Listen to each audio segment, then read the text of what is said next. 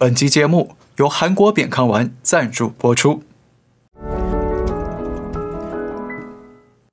大家好，我是唐浩，今天都好吗？那首先呢，我们这期节目呢是由韩国扁康丸赞助播出，我们感谢扁康丸。那今天呢，我们要跟您来聊几个有趣的热门话题。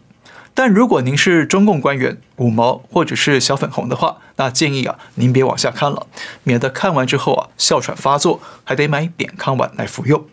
好，中共不要看。来自马来西亚的华裔女星杨紫琼，在三月十二号的奥斯卡典礼上正式封后，成为有史以来第一位赢得最佳女主角奖的亚裔女星。那相信大家对杨紫琼啊都不陌生了。过去呢，她以扎实的武打功夫著称。那不但是《卧虎藏龙》里那位飞檐走壁的于秀莲，还成为《零零七》电影史上第一位会武功的庞德女郎。那巧的是呢，另一位功夫巨星，号称宇宙最强的甄子丹，也受邀出席了颁奖典礼。不过呢，跟杨紫琼相比啊，甄子丹的待遇就尴尬了。那我们说过。甄子丹日前在接受媒体访问的，他批评外国媒体从来不报道真实的中国，还说啊，香港反送中运动不是抗争，是一场暴动。那这个说法也让海外华人炸锅了。那不但有超过十万人联署抵制甄子丹出席奥斯卡，就连奥斯卡的会场外头也聚集了大批民众到现场抗议。还有人说，甄子丹呢不是宇宙最强，是宇宙最红。就是最粉红的意思。好，呃，杨紫琼跟甄子丹呢，这两位华裔功夫巨星呢，在同一天来到同一地点，那却有着天壤之别的待遇。那我觉得呢，这很可能是上天的巧妙安排吧。因为呢，通过这个有趣的对比啊，我发现了、可以帮助我们看懂中共统治底下的电影英雄跟海外社会的电影英雄啊，到底有哪些差异。一。中共的电影英雄必须经过政治改造，脱离历史事实。那我们知道，甄子丹虽然出道很多年了，但是真正让他大红大紫的电影呢，就是《叶问》。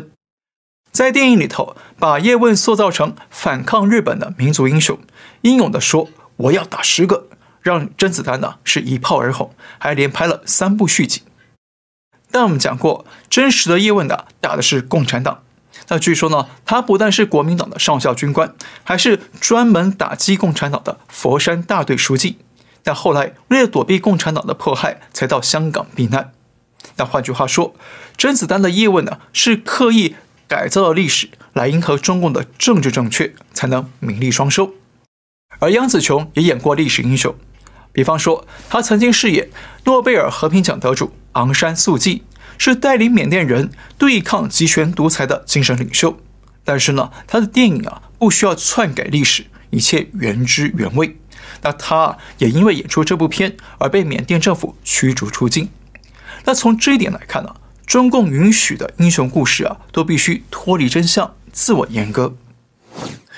第二个差异呢是中共的电影英雄需要政治改造来煽动民族主义。甄子丹的叶问呢，不但改了历史，而且还让叶问去打日本、打英国、打美国，那个个都是中共宣传的反华势力和国耻仇敌。但是叶问啊，明明只打过共产党。那换句话说，呃，中共的英雄呢，要靠着贩卖民主主义、煽动民族激情，才能够动员群众出来支持。但是呢，杨紫琼这次拿奖的《瞬息全宇宙》啊，虽然他也是个英雄。但却只是一个平凡的母亲，一边呢在生活中修补她跟女儿的母女关系，那一边拯救着宇宙。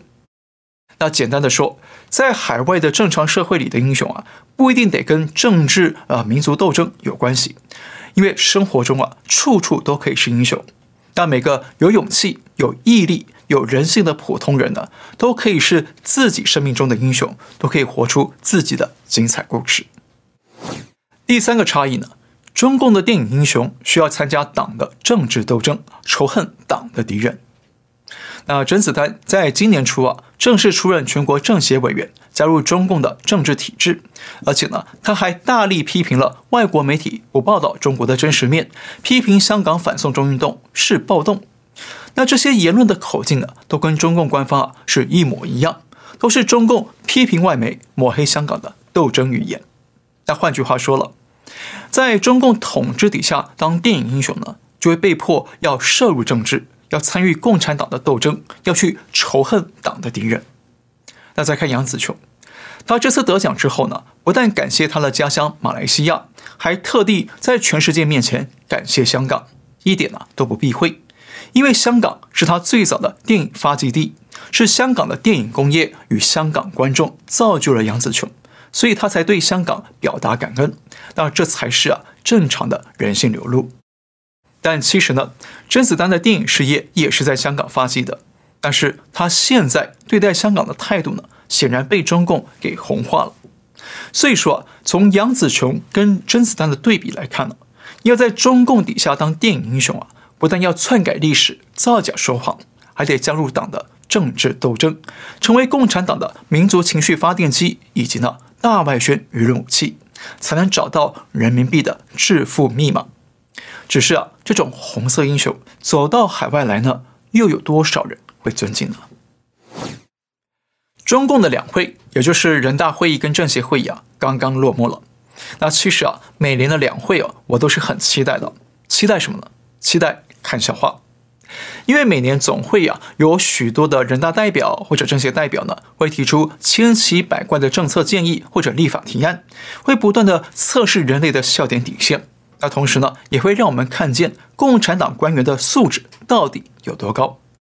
比方说，有人大代表就提议了，中国目前的失业问题很严重。啊，今年还有一千一百五十八万的大学毕业生要找工作，所以呢，就干脆啊，引导大学生到乡下去种田务农，去当高素质农民。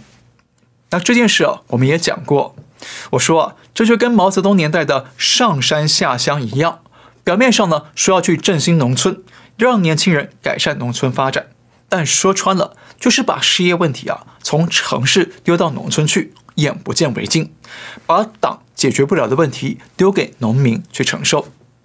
那这个思路呢，就跟去年鼓吹的社会面清零一样，不是把病患设法医治好来清零病例，而是把病患丢到看不见的郊外去，这就叫社会面清零了。那从这角度来看呢，中共确实啊不擅长解决问题，只擅长解决提出问题的人。再来。中国去年首次出现人口负成长，那所以有不少人都提出促进生育的提案。那其中有个政协代表贺丹就提议说，要提供大学生生育津贴，来鼓励大学生生小孩。拜托，大学生才十几二十岁，根本没有经济能力，甚至啊，有的连独立生活的能力都还没有，那你就要鼓励他生小孩，要拿什么来养呢？这样搞的话，肯定。中国的大学辍学率啊会率先大幅飙高，那中国的高等教育人才啊会立马衰退，对不对？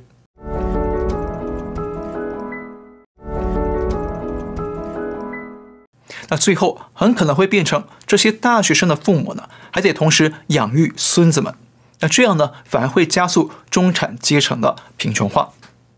那更离谱的是呢，这位提案人贺丹呢，他还是中国人口。与发展研究中心的主任，也就是中国的人口专家。那身为人口专家，难道不知道中国年轻人不生小孩，是因为经济大环境不好，担心工作不稳定，担心未来没有足够的钱来负担小孩的生活跟教育吗？那共产党不解决经济这个正本清源的问题病灶，反而还要来个釜底抽薪，逼着大学生生小孩。这其实啊是缺乏远见的寅吃卯粮，想要尽快的治标呢，但是却彻底的坏了本。还有政协委员提议说啊，生育登记可以取消结婚限制，也就是可以让没有结婚的男女呢，他们生的非婚生子女也可以办理生育登记，纳入生育保险的行列。但是啊，这是在鼓励生育呢，还是在鼓励大家不结婚呢？如果制造出一堆啊没有婚姻关系的父母跟孩子，那到时候啊不但社会道德会更败坏，还会制造更多的育儿问题和法律问题。那谁来承担呢？说到这儿，也许有人会问了，不然你有什么好办法来刺激生育吗？呃，照我看呢，中共想要刺激生育呢，最好的办法就是告诉大大小小的贪官们，每生一个小孩可以减刑三年。那这些贪官呢，很多都有小三、小四、小 n。那这样呢，贪官受到党的激励之后啊，肯定会拼命的增产报国，来感谢党的宽大，对吧？另外呢，还有政协委员提议说，应该隔周休三天，也就是呢，这周休一天，下周休三天，来制造小长假，来刺激旅游经济。那还有人提议说，每周只休一天，等到月底再一次休五天，也是为了刺激旅游经济。好，呃，说实话，这些提议的动机呢，啊，是很好的，想振兴旅游嘛。但问题啊，出在三不：不切实际、不接地气、不食人间烟火。现在中国各地啊，都有庞大的失业潮跟裁员潮。那除了某些捧着铁饭碗的公务员之外呢，谁敢放长假呢？啊，放完假工作啊，可能也没了。还有呢，现在很多打工族都是得九九六或者是零零七的工作者，才能保住饭碗或者勉强维持生计，连休息一天呢都未必能有了。再加上经济大环境又非常的不好，那谁都不知道未来能不能有稳定的日子可以过。那还有多少人敢大手大脚的花钱度假呢？还有一位高龄六十一岁，却还自称是台湾女孩的台湾阿婆林有诗，她提案说，两岸要一国一制。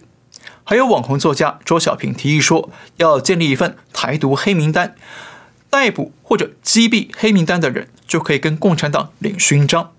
那这些啊激进的纳粹式提案呢，其实都只是哗众取宠，想讨好当局来争取更高的能见度。那这些啊林林总总的奇葩提案呢，其实都可以让我们看出来啊，这些号称代表中国民意的人大和政协委员们呢，有几个特点。第一呢，在党中央的高标底下，不敢讨论人民真正关注的热点话题。比方说，去年的铁链女、唐山打人案，以及今年的胡鑫宇案，哪一个不是引发海内外的轰动呢？但是有哪一个是被两会代表拿出来提案改进了呢？没有。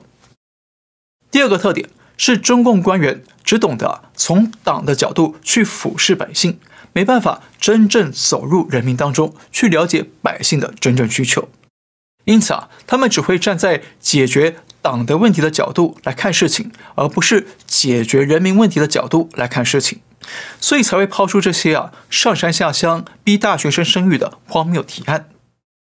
还有一个特点就是中共从上到下。目前对于经济疲弱和失业问题呢，基本上没什么有效对策。所以刚刚出任总理的李强也把丑话说在前头了。今年经济要实现百分之五的增长啊，其实不轻松。而两会代表们呢，也提出了很多经济相关的提案，但都是天马行空，不切实际。那从这一点来看呢，今年的中国经济恐怕是很不乐观了。好，我们再来看一个健康资讯。那不知道您是不是经常有感冒或者鼻炎的症状呢？因为啊，现在的环境污染呢、让人们容易发生呼吸道过敏的问题。再加上这几年肺炎疫情的影响，那也让我们越来越重视肺部与呼吸道的健康。而根据传统含义的研究呢，鼻子的病变呢、往往都跟肺部异常有关。而鼻炎、哮喘、肺病和皮肤炎等等呢，其实都是因为肺部的积热过多、肺部不健康造成的。而韩国的扁康韩医院院长徐孝熙就结合他五十多年的经验与研究，用中草药开发出扁康丸。所以扁康丸可以从根本上清除肺部积热，让肺部恢复健康，而鼻炎、哮喘和肺病呢就会渐渐的康复了。那就是从根本上治标又治本。那现在全世界已经有十六万名病患被治愈了。那有兴趣的朋友可以到扁康丸的海外官网了解更多的信息，网址是 triple w dot 偏康 dot us。那他们也有多国语言的服务电话，涵盖了欧美、澳洲、日本、台湾和香港等地，您可以在网页上找到。我们知道最近 AI 人工智能啊非常火。而中共党媒《人民日报》呢，也刚刚推出了一名 AI 主播，我们来看看。你好，我叫任小荣，我是刚刚入职人民日报新媒体的 AI 数字主播，AI 数字主播，我擅长学习，数千个真人主播教给我专业技能，我不知疲倦，三百六十五天，二十四小时，全年无休播报各类新闻。好，呃，您看完之后啊，有什么感想呢？我就简单一句话总结：中共啊，不但新闻是假的，现在连新闻主播都是假的了。假就是中共政权的核心本质。那中共吹嘘的所谓啊防疫胜利、全面脱贫呢，全都是靠着造假造出来的。但是荒诞的是，中共统计局现在又宣布了要严打地方政府的数据造假。那一个从上到下都靠着造假来维持政权的体制，现在居然说要打假，这就跟中共啊说打贪腐一样，打了十年了，还是一样打不完。永远在路上，更何况呢？现在打没连新闻主播都要造假了，那这意味着中共政权只会继续的一路向假，因为造假才能营造党的伟大成就，造假呢才能维护党的一贯正确，那造假才能深入的控制社会的信息流动，控制人民的大脑信息，从而维护党中央的权力安全。好，今天就聊到这里，感谢您收看，我们下次再会。